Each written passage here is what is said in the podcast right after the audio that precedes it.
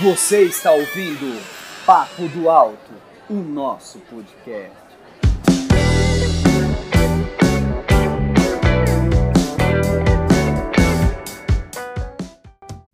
Vamos lá, vamos lá, vamos lá, pessoal. Você está ouvindo a parte 2 do Porquê Ler a Bíblia. Aproveite e nos siga nas plataformas de streaming como Spotify, Deezer, ah, e também nos siga no nosso Instagram, arroba papo underline. Deus te abençoe.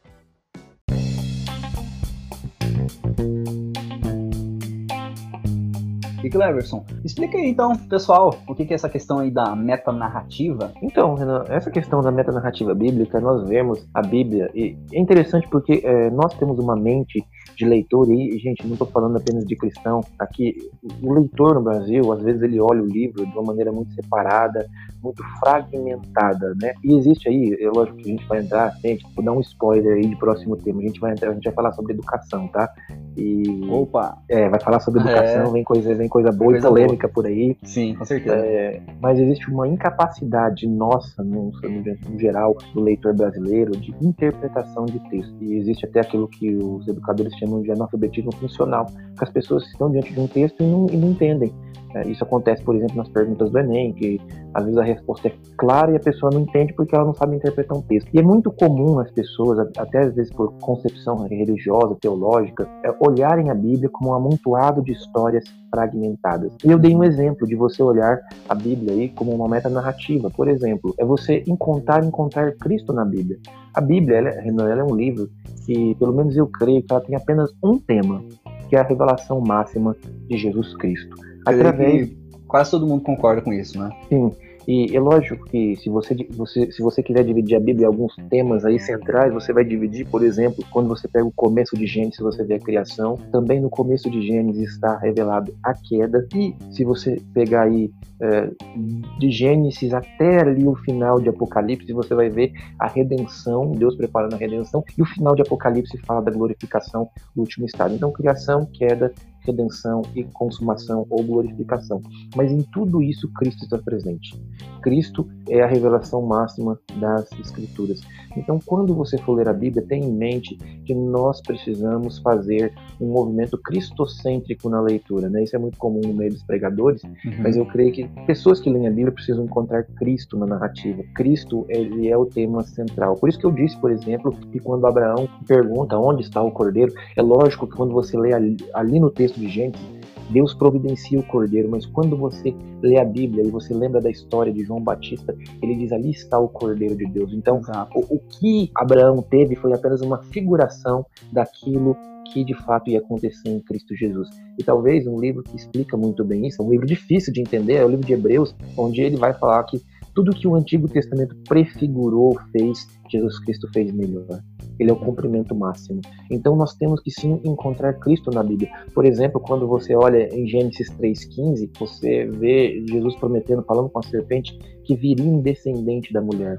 Se você olha a Bíblia como um amontoado de histórias. Você vai ver quem é o descendente da mulher: um guerreiro, um, um idealista, um político, um rei. Não, nós sabemos que o descendente da mulher era o filho de Maria, Jesus Cristo, o prometido. Então, a Bíblia passa a ser a, a, não apenas um amontoado de, de histórias soltas, mas uma história que leva a uma meta narrativa na pessoa de Jesus Cristo. Então, ela fica muito mais coerente uhum. quando nós entendemos esse tipo de revelação. Com certeza. E é interessante que, falando a respeito sobre a metanarrativa, né, algumas pessoas falam assim, bem, eu não consigo entender a Bíblia, eu não, consigo entender o porquê eu vou ler a Bíblia, que eu vou lá, pego lá, não entendo nada, é, Gênesis fala de criação, ok, tá querendo explicar algumas coisas, mas eu não entendo. Fala ali, por exemplo, em Salmos, o que, que isso tem a ver com a gente, porque eu vou ficar lendo algo que parece que não tem muito sentido. E eu creio que quando a gente é, justa o nosso foco, né? Muda as lentes ali para uma questão de uma meta narrativa, entendendo e procurando Cristo, entendendo que a Bíblia ela é algo completo, a gente não pode olhar por partes somente. Eu creio que assim a gente consegue observar, né? Eu acho muito interessante, por exemplo, em alguns, se não me engano, é Salmos, em Isaías, em alguns profetas também, nós vemos a respeito, por exemplo, da crucificação, né? Que Jesus ia ser crucificado, Sim. até queria tomar o vinagre, né? A respeito uhum. ali, né? Algo, algo incrível os detalhes, né? Os detalhes. Então a gente vai observando tudo isso com muita calma, com, muito, é, com muita humildade, e a gente vai olhando que tudo ali no Antigo Testamento estava apontando para o nosso Salvador, para o nosso Cristo, para aquele que realmente mudaria e mudou a história do mundo e a nossa história, né? É, e é lógico, Renan, que aqui, é, e aí por isso você tem que acompanhar o nosso podcast, uh, quando nós falarmos sobre como ler a Bíblia, nós vamos dar dicas aí até de como você interpreta textos de maneira um pouco mais individual, porque a Bíblia também é um, um livro com várias literaturas diferentes, isso requer interpretações diferentes, mas o que nós estamos falando aqui é que Cristo ele deve ser encontrado em toda a Bíblia e ele é encontrado em toda a história. Então, quando você é, olha nessa perspectiva, primeiro que você não coloca como heróis, por exemplo, apenas as grandes histórias do, do, do Novo Testamento, né? Ou do Antigo, é, né? Rei Davi. É, do Antigo Testamento, isso. É, você não coloca. É, é, você tem a, a, a, às vezes nós temos a mania de exaltar as histórias do Antigo, os heróis do Antigo Testamento, porque eles conseguiram, né? E até falando um pouquinho, né? Falando de Davi Golias, por exemplo, é, quantas vezes você já ouviu alguém pregar falando sobre é, vence seus gigantes, é, você consegue, você pode. As pedrinhas. É, e aí a pessoa e a pessoa fala assim, poxa, eu consigo, eu sou bom, e isso gerou uma, uma, uma arrogância na pessoa. Uhum. Aí a outra pessoa fala assim, eu não consigo vencer um gigante, e isso gera um sentimento de inferioridade. Mas quando você fala o seguinte, Davi conseguiu vencer por causa da graça de Jesus Cristo. Uhum. E o texto fala isso, porque ele fala que vai em nome do Senhor dos Exércitos, e o Senhor dos Exércitos é o Deus, e nós sabemos que o Deus encarnado é Jesus Cristo. Perceba a diferença quando você lê a Bíblia nessa perspectiva. Você, poxa, Davi conseguiu, não foi porque ele era bom, porque ele era segundo o coração de Deus, é porque é a graça de Deus, é porque Cristo está presente.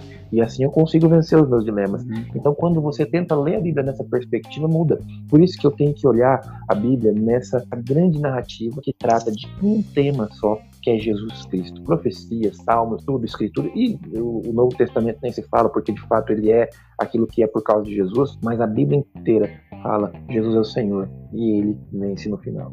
Então, Cleverson, a gente vê, por exemplo, explicar para os nossos ouvintes a respeito de por que ler a Bíblia, a gente vê então que a questão é a principal: conhecer Jesus.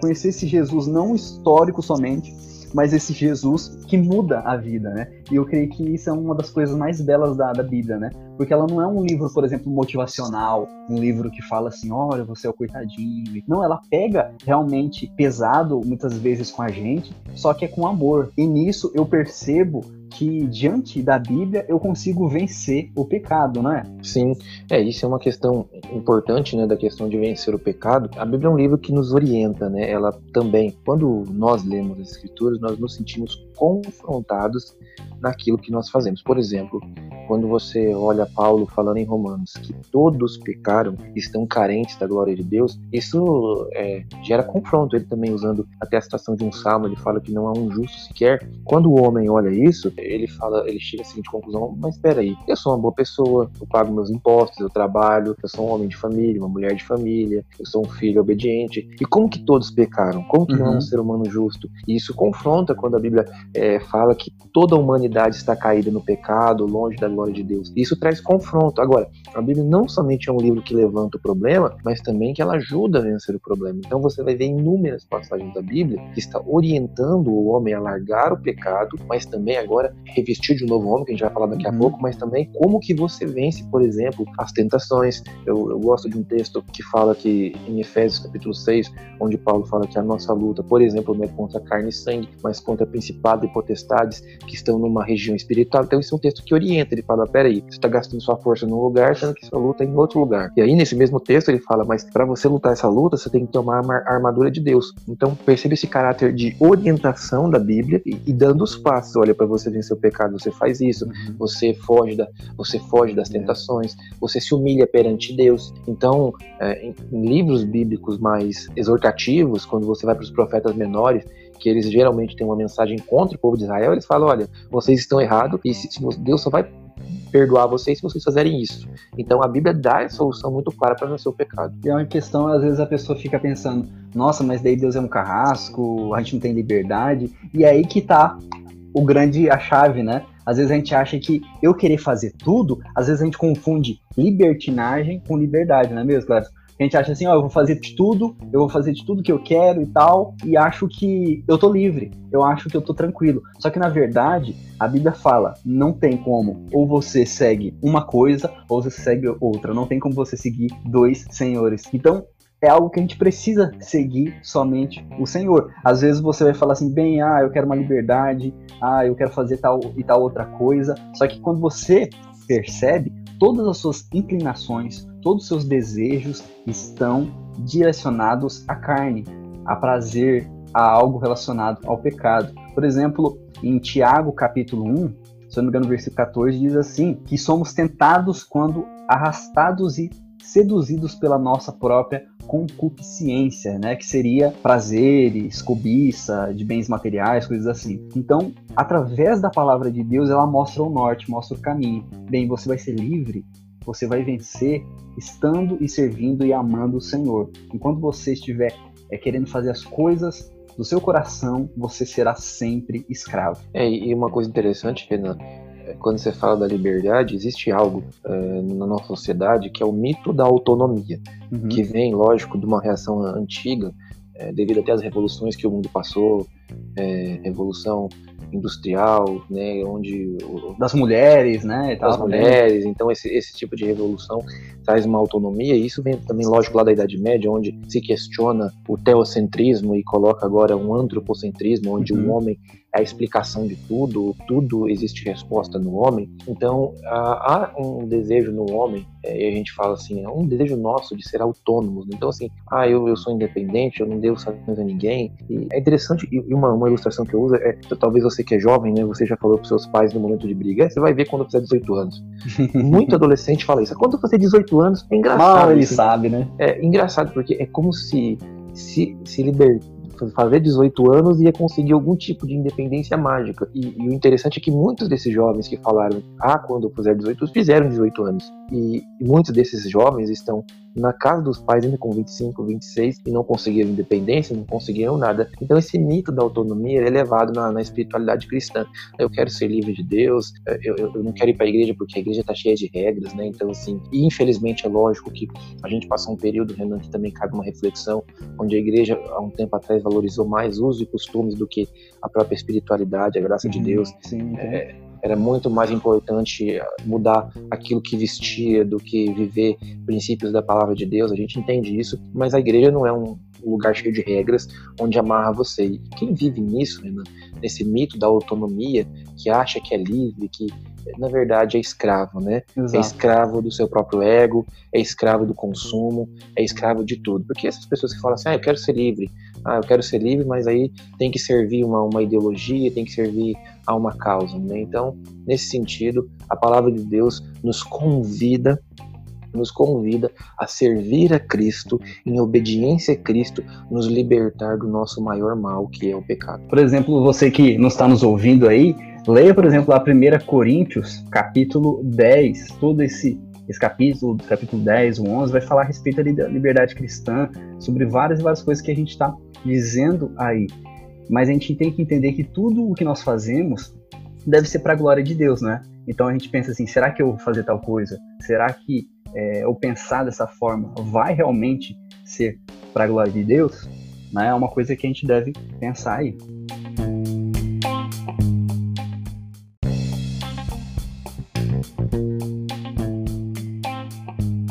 Então, Cléber, a gente deve fazer realmente tudo para a glória de Deus, porque nós vemos que o porquê de ler a Bíblia é que a gente vê, por exemplo, também que ela atinge todas as esferas da nossa vida.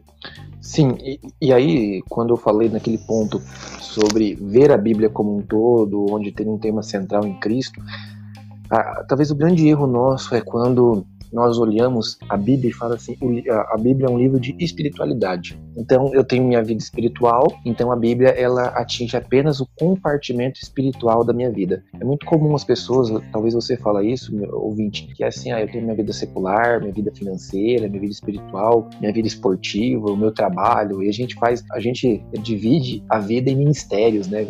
Tem o Ministério da Justiça, o Ministério da Educação. Dicotomiza então, ali, né? É, a gente vai fazendo repartições, né, compartimentizações. A gente, a gente transforma a nossa vida numa tremenda burocracia. Uhum. E aí a Bíblia atinge apenas aquele lado espiritual, sensitivo, aquele lado mais transcendental que você tem e acaba que você relativiza o, os assuntos da Bíblia, né? É mais ou menos assim, ah, eu aprendi isso na igreja, mas na prática não é assim que funciona. E quando você tira tudo isso, você vai ver que a Bíblia atinge todas as áreas da sua vida.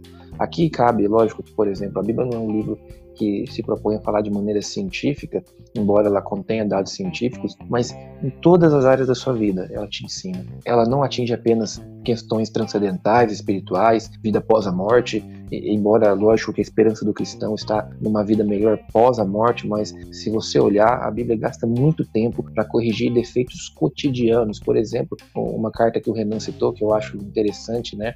Aquela grande pregação que Tiago faz nas suas cartas, ele vai falar, por exemplo, como que você deve tratar as pessoas. Ele fala que você tem que dominar aquilo que você fala, dominar a língua. Uhum. Ele, ele usa, ele fala um pouquinho sobre paciência, sobre ter alegria na tribulação, ou quando você estiver passando por problema, Sim. como vencer a tentação. Então, são assuntos cotidianos. E, e, e no, nos antigos podcasts, né, nos nossos primeiros podcasts, o Renan também citou um pouquinho sobre o livro de Provérbios, né, falando um pouquinho sobre sabedoria. Se você ler o livro de Provérbios, você vai ver ali vários conselhos, vários conselhos que atingem todos os, os aspectos da vida humana. Por exemplo, tem um, Renan, que é curioso, que a gente usava lá no IBEL e, e talvez se aplica aos nossos dias, né? Que não é bom você ficar indo muito na casa do próximo, e deve irritar as pessoas, né? É. Lá no IBEL, onde a gente estudava, o pessoal falava que não era bom ir no quarto porque ia irritar. Uhum. E, e, e, hoje também, né, Ana? Né, nessa, nessa vibe aí de ficar em casa, não é bom você ficar indo na casa dos outros. Né? Então, assim, perceba que a Bíblia tem conselhos fantásticos e você vai encontrar para tudo que você precisa, né? Exato. A palavra de Deus é realmente algo que trabalha de uma forma espetacular na nossa vida. E trabalha com princípios, né, Renan? Isso, e trabalha com princípios pra gente. Por exemplo, a gente vê em várias e várias cartas ali os exemplos que nós podemos ver também a respeito, por exemplo, Paulo, quando vai falar com Timóteo, né? de como ele deveria se comportar na igreja, de como ele deveria olhar a todas as pessoas, né, como deveria tratar. Por exemplo, quando nós olhamos a respeito também de Efésios, ali, capítulo 5, fala sobre o homem, sobre a mulher, sobre vários e vários outros aspectos. É muito interessante como que a Bíblia ela nos molda, ela vai trabalhando com o nosso entendimento sobre a realidade. Às vezes você cresceu numa família estruturada, às vezes você está passando por algum momento complicado na sua vida, e é interessante como são coisas práticas, são com, coisas que realmente voltamos lá atrás, falando sobre a espada, né? Que a palavra de Deus é uma espada de dois gumes, ou seja, corta dos dois lados, que penetra na sua alma, ali, penetra na sua vida, explicando e falando: olha, meu filho, minha filha, calma aí, não é bem assim, é dessa forma, vem pra cá, orienta, entende a respeito dessas questões, né? Quem sabe um dos salmos que eu, eu acho muito bonito mesmo, né? Existem vários outros, mas o salmo primeiro fala a respeito disso, né? Do homem, como que deve ser o, o caráter ali do homem, da mulher que ama o Senhor, que tem o prazer de ler a palavra do Senhor qualquer hora do, do seu dia, né, de dia, de noite, que realmente procura ter uma conduta, uma moral, princípios realmente do alto e não realmente como outras pessoas que não seguem ao Senhor. É correto, Renan. É, na Bíblia a gente vê a história de famílias fracassadas e famílias bem-sucedidas, de governos fracassados e governos bem-sucedidos, e a gente poderia gastar um tempão aqui falando é, de vários aspectos que a Bíblia entra, mas ela é um livro muito completo e, e ela fala tudo para nós. Mas aí quando você fala, quando eu falo assim, falo tudo, talvez a pessoa pode entender mal, Renan, isso aí. Uhum. Porque, por exemplo, eh, lembra que a gente falou que a Bíblia é um livro que trabalha com princípios. Aí chega Sim. uma pessoa assim, ah, ah, Renan, arrumei um namorado aí e tal, arrumei uma namorada, e eu quero saber se é da vontade de Deus. O que, que a uhum. Bíblia fala? É lógico, né, gente, que a Bíblia não fala sobre o seu namorado e nem sobre a sua namorada, mas ela vai dar princípios de como que vai ser. E, e, e aí vem um risco muito grande, Renan, é por isso que a gente vai entrar nesse, na, na, outra pauta, que a Bíblia é a palavra de Deus, mas também ela é a única palavra de Deus. Sim, exato. Perfeito. Nós, nós não aceitamos aí, dentro da nossa concepção, assim como disse Martinho Lutero, uma frase que é atribuída a ele, que fez uma aliança com o seu Deus para que ele não falasse nem com visões, revelações é, e outro tipo de, de coisas que não esteja apenas revelado nas Escrituras. aqui o nosso intuito falando isso não é questionar aquelas pessoas que dizem que tiveram experiências é, transcendentais com Deus, revelações, visões, mas é trazer a nossa conduta. Porque muitas pessoas, por exemplo, num caso como esse né, que eu trouxe, sobre eu namoro, falando de tal, não, ao invés de ler os princípios bíblicos, vai buscar esses videntes gospels, é, esses videntes aí do mundo. Ou amigos que falam exatamente aquilo que ela quer ouvir. Exatamente, para como se o coração é, é, e, e, ouve a voz do coração que uhum. e ainda o tem coração é enganoso, né? Se a pessoa lê não, essa Bíblia já ia entender já, né? Ó, não tem que ouvir a voz do coração. a coragem de dizer que fala que é Deus falando através do coração. E é engraçado porque o Tim Keller fala que se a, a voz que vem do seu coração tiver, tiver concordando com tudo que você está fazendo, cuidado que isso aí não é Deus, né? Então, é. assim, isso é uma coisa engraçada, mas como que as pessoas procuram outras formas né, de, de buscar ver a vontade de Deus? E é interessante também é, que existe uma busca desesperada, né?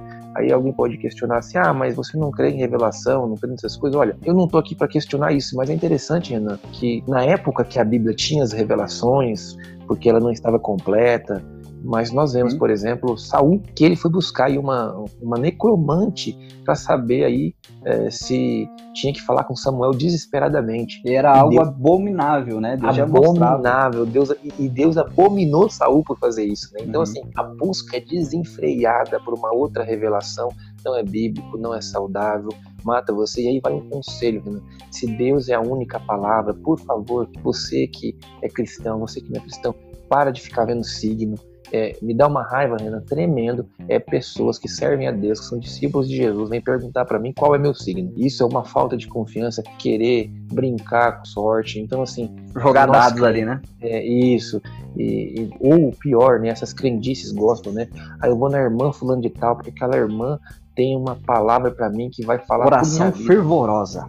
E tem uma nova modalidade, Renan, agora, hum. que é pelo, pelo Facebook, né? Não sei se você já viu, o pessoal monta uma sala de vídeo lá no Facebook e fica lá, agora é forte, agora é forte. E a pessoa Rapaz. é tão besta, a pessoa é tão besta que o que, que ele faz? Ele pede para mandar o link do perfil. Ele manda, uhum. a pessoa visualiza o link, dá uma olhada como que é o perfil da pessoa e começa a fazer sugestões. E a pessoa acredita que é Deus que está falando. Então, cuidado, tem muita voz que parece que é de Deus, mas é voz do diabo. Por isso que a única forma de Deus falar é pela Bíblia. E se você quiser que Deus fale em voz alta, leia a Bíblia em voz alta. É por isso que esse lema, somente a Escritura, somente a Escritura. Ah, mas eu vi fazer fogo do céu se não está falando o evangelho de Jesus Cristo revelado na Bíblia, Paulo fala que mesmo que venha um anjo, uhum. nós temos que anátema, anátema maldito. maldito. Uhum. É exatamente isso que eu ia acrescentar na sua fala a respeito, é, por exemplo, de outras revelações, de outras coisas assim.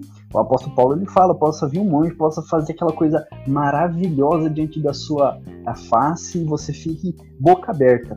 Mas se não estiver de acordo com a palavra de Deus, nós devemos é, abominar isso.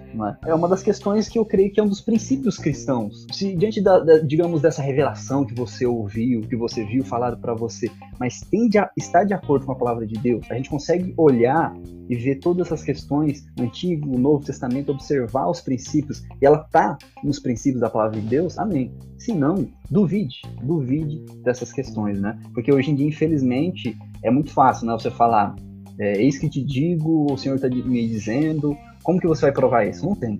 Mas a gente consegue observar, com certeza, através da palavra de Deus, porque ela é única. Exatamente, Renan. É uma, coisa interessante, é, e é por isso que a gente bate. Talvez você fale assim, por que você está batendo tão forte nisso? E talvez alguma pessoa fale assim: olha, Cleverson, eu gosto desse negócio de, de, de revelação sobrenatural, porque uma pessoa fulano de tal falou e, e aconteceu. Mas é, Jesus certa vez disse que nós erramos não conhecendo as escrituras. Nós temos que estudar a Bíblia, nós temos que conhecer a Bíblia. E não uma, uma das coisas aí para a gente entrar aí no, no, nosso, na nossa reta final, por que eu tenho que estudar a Bíblia? Porque tem muitos lugares, Renan, e eu sei que você sabe, que citando até erroneamente aquele texto de Coríntios que Paulo fala que a letra mata, justifica que precisa buscar só coisa sobrenatural e, e não estudar porque é letra. E ali Paulo estava falando da letra da lei, da letra fria, que no caso não tem nada a ver com o estudo. Paulo era um estudioso, Paulo falava muitas línguas e não eram línguas estranhas, ele falava em línguas conhecidas. Paulo uhum. era um uhum. homem que pedia no seu final da vida não somente os, os pergaminhos, mas os livros, Paulo citava filósofos contemporâneos, Paulo era um estudioso. Então nós temos que estudar a Bíblia para nós não cairmos no erro. Por isso que Jesus fala que nós temos que examinar as escrituras, para não cair no, no perigo das ideologias, Sim. das heresias. O que é heresia? É uma mentira que parece uma verdade. Então, tem muita gente que cai no conto, é, em contos, em fábulas, em ideologias. A gente vai entrar. Contradições aí, né? Tem contradições, interessante, porque quando você não conhece a Bíblia, você vai se levar por qualquer ideia, qualquer ideia fraca. E aqui, me desculpe, mas, por exemplo, no, no nosso meio cristão, Renan, e, e, a pessoa fala assim, Renan, vem para Jesus que você vai ficar rico. E é lógico que você vai criticar a pessoa que está falando isso, mas também você tem que fazer a crítica a você que está ouvindo, a pessoa, porque a pessoa acredita nisso. Porque se a pessoa lesse a Bíblia, saberia que isso não é bem assim que a coisa funciona, não é dessa maneira, e é conhecer os princípios que Deus coloca. Então, assim, uhum. muitas ideologias que entram, Renan, é, até coisas assim, coisas estranhas, né? Uma vez eu vi uma imagem de um pastor que se dizia pastor, que, que é, um, é uma outra coisa, que, que não é nunca seria um pastor, o cara cuspia na, na boca da pessoa. Nossa, ele cuspia é. o gosto dele. Coisas é nojentas, realmente. Uhum. É, uma outra fica se banhando numa piscina sete vezes para imitar Naamã.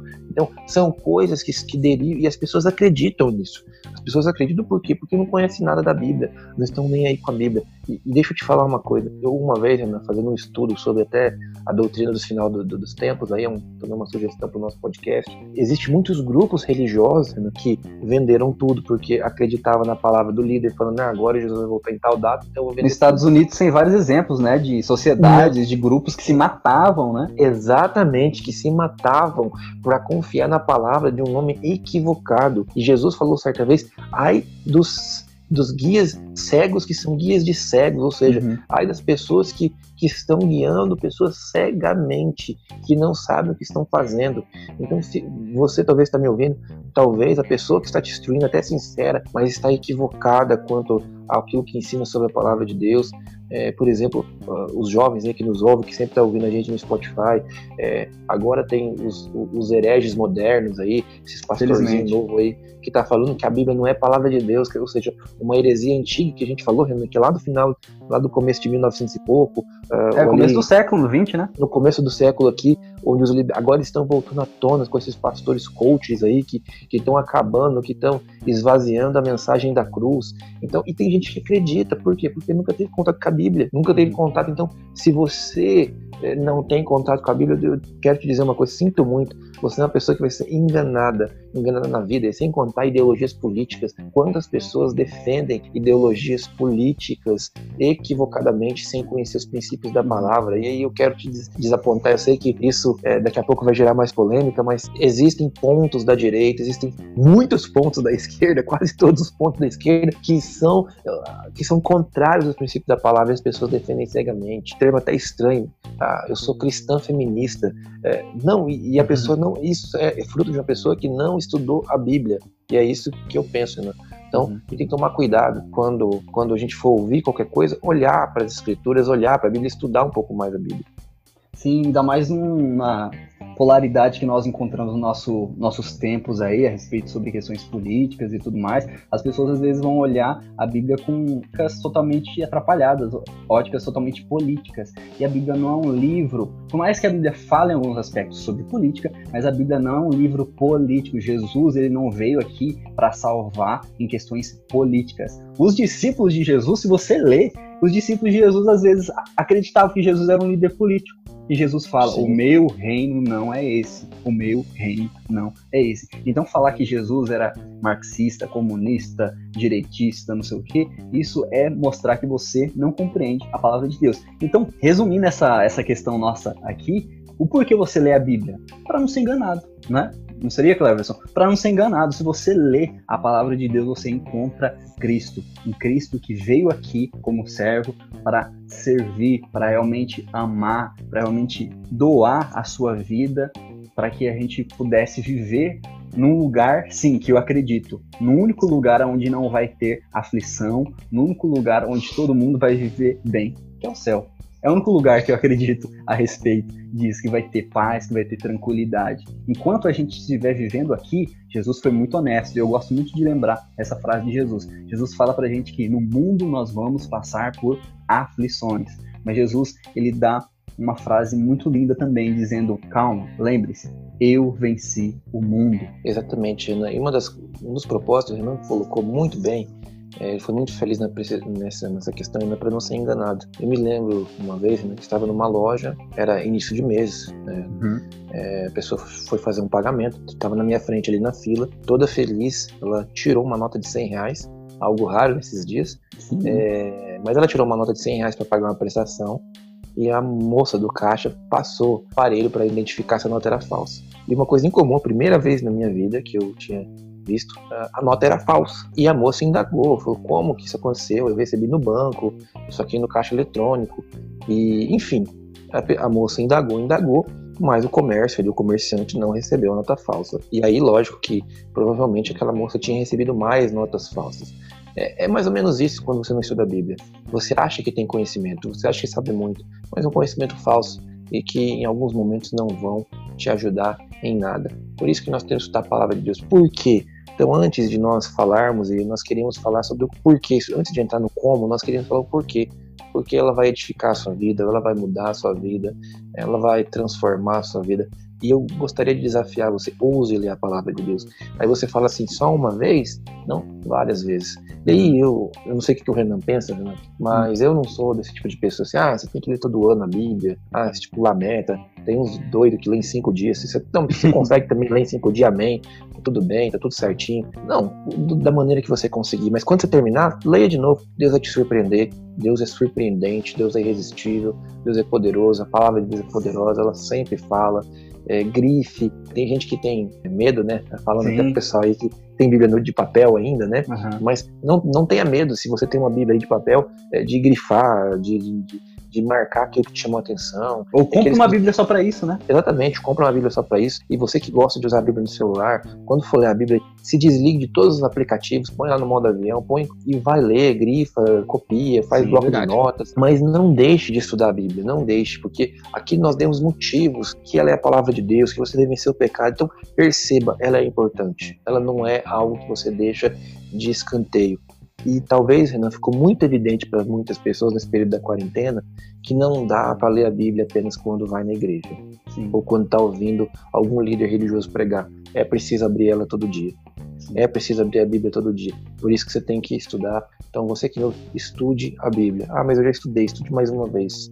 Estude mais uma vez. E o Espírito Santo vai falar no coração de cada um de vocês. Verdade. Amém. Porque muitas vezes, né, Cleverson, a gente indaga, eu falo para algumas pessoas assim, ah, leia a Bíblia o ano, né? Todo ano leia a Bíblia. Eu penso porque, por exemplo, quando a gente vai fazer uma questão de, de contagem, né? Pegar todos os capítulos, se eu não me engano, acho que tem mil e poucos capítulos, alguma coisa assim, você faz a divisão do ano, né? A gente vê, por exemplo, que vai dar ali, por exemplo, três, quatro capítulos por dia, né?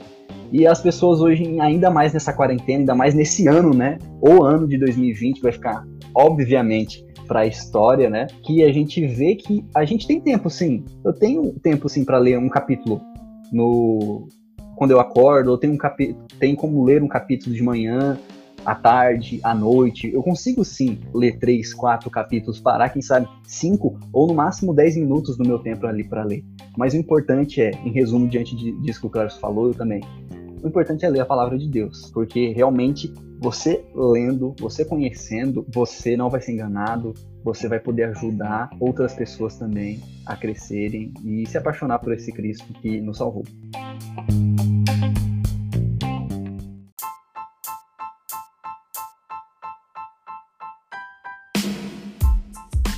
Então é isso, pessoal. Você que ficou conosco até aqui, com certeza você teve algumas reflexões, algumas indagações pertinentes para a sua vida e nós esperamos realmente ter abençoado a sua vida com esse podcast, não é mesmo, Cleverson? É isso aí, galera. É, como eu disse no, no meio do podcast, se você tem alguma dúvida, pode mandar para nós aí, a gente está à disposição de ajudar, de interagir uhum. com vocês. Nós não somos os donos da verdade, mas nós cremos que a Bíblia é de fato ela portadora da verdade e única verdade. Eu creio que ela vai transformar a sua vida. Então, embarque nessa jornada, nessa aventura.